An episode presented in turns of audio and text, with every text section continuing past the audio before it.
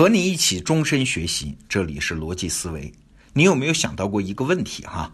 学校的教学形式为什么都是老师在上面讲，学生围坐在下面听呢？这种形式从小学到大学，从古至今，从中国的孔夫子到古希腊的雅典学园，它都是这样啊。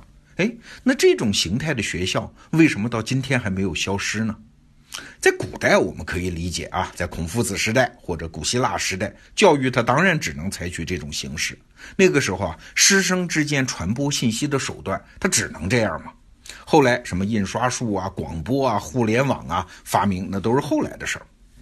可是到了今天，我们已经有了无数种传播信息和知识的手段，传播信息的成本是低到忽略不计的，效率高到不可想象啊。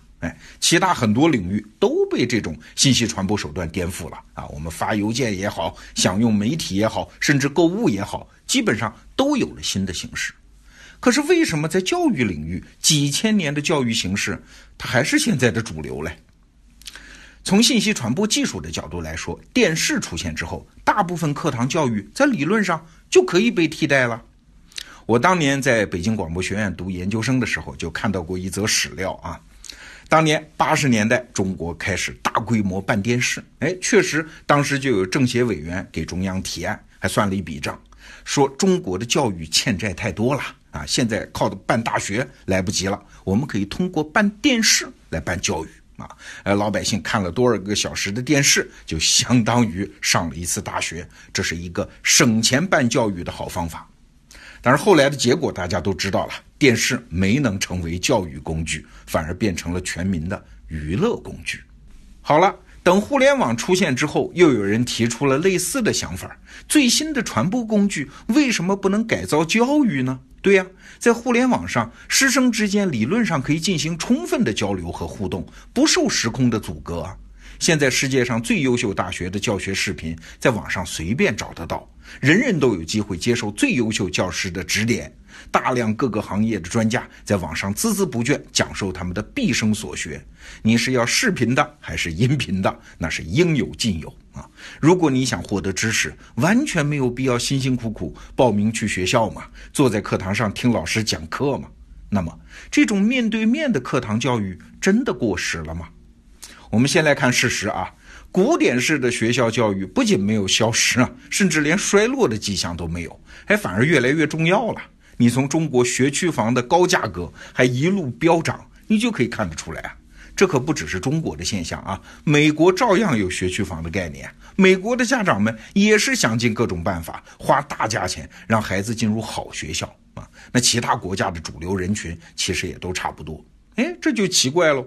知识传播的手段越来越高效，越来越多元，但是大家对于学习知识的地方却越来越认死理儿，越来越单一啊。那对这件事情的解释，恐怕只能是人们在学校里寻求和得到的，其实不只是知识，而是其他东西。那这个其他是什么呢？你要是在互联网上获得知识，非常简单。点击几下键盘、鼠标或者是屏幕就行了啊！但是反过来说，你放弃和中断学习，那是同样简单的呀。我们平时用手机、用 Pad 都有这样的感触啊。读一本电子书，经常被各种念头打断。但是如果你去上正规的学校，那就要麻烦费事的多啊。你要报名吧，考试吧，注册吧，交学费吧，要按时来到课堂，得衣着整齐的坐在那儿，不能随便的走动，要服从教师的指挥和管理啊。发言要举手，要按时完成作业，还得考试，还得有成绩啊。考得不好还丢人，等等等等，都不是为了获取知识啊，而是为了得到，请注意这个词儿啊，为了得到一套约束办法，让你不能或者不舍得轻易放弃。这就要说到学习的本质了啊！学习是一件非常艰苦的事情。市面上有人说什么快乐学习、轻松学习，要照我说啊，这叫自欺欺人啊！谁信谁上当。说个题外话，就像我们这个得到 APP，很多朋友都劝我，哎，你应该打出一个旗号，叫互联网大学。嘿 嘿，对不起，我们不敢。为啥？因为我们心里很清楚啊，这一款得到 APP，它只是一个学习工具，它可以帮助爱学习的人提高学习效率，但是学习本身的艰难和辛苦，这款软件工具并不能替你减轻啊。暂时没有任何一个互联网工具能称之为叫互联网大学。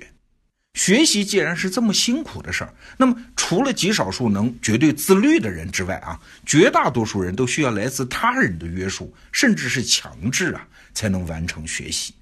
那什么样的强制呢？不见得是棍棒了。同龄人之间共同学习，它就是一种他律啊，就是靠他人来提供一种纪律啊。我们仅仅因为自尊心嘛，不好意思学的比别人差嘛，我们就会在某种程度上克服懒惰，拿起书本来苦读。可见，学校制度的核心要素不在于提供知识，而在于提供了外界的约束和强制。至少到目前为止啊，学校的这种功能还没有成熟的替代品，所以啊，古典式学校还将长期存在啊。它能帮助人们克服人性中的好逸恶劳嘛？这才是学校的核心竞争力。现在讲的互联网教育要想取得突破，也得在这个方面多想办法。我们说个题外话啊，教育是这样，职场不是这样吗？从技术上来讲，现在很多公司其实都不需要员工到办公室上班了，平时有事儿发发邮件，在微信群里搞一搞啊，理论上是可以干很多事儿的。但为什么很少有公司这么干呢？有一些尝试过的公司，为什么也要纷纷回归办公室呢？原因很简单，就是大家在一起嘛，众目睽睽之下，你好意思上班睡觉或者是打游戏吗？效率会高很多呀。我们今天讨论这个问题啊，目的在于指出一个不太为人注意的事实，那就是对事业成功来说，坚持比能力更重要。那种天才人物其实很少啊，大多数人都是资质平凡的人。哎，为什么他们也能取得成功呢？靠的就是坚持嘛。这话听着像鸡汤啊，但是你想想，能力并不是成功的必要条件，实际上往往是反过来的，能力往往是坚持的结果。就像有人说的嘛，在某个领域持之以恒、坚持耕耘几年啊，就能达到超过外行的水平啊。如果能坚持更长时间，就会达到专家的水平啊。大多数人的失败不是因为天生能力不足，而是因为没能坚持下来嘛。那你可能会说，我们大多数人都不是天才啊，又缺乏自律的能力，我们很难做到坚持的。对，那怎么办呢？解决办法就是主动加入一个好的约束环境，让他律代替自律。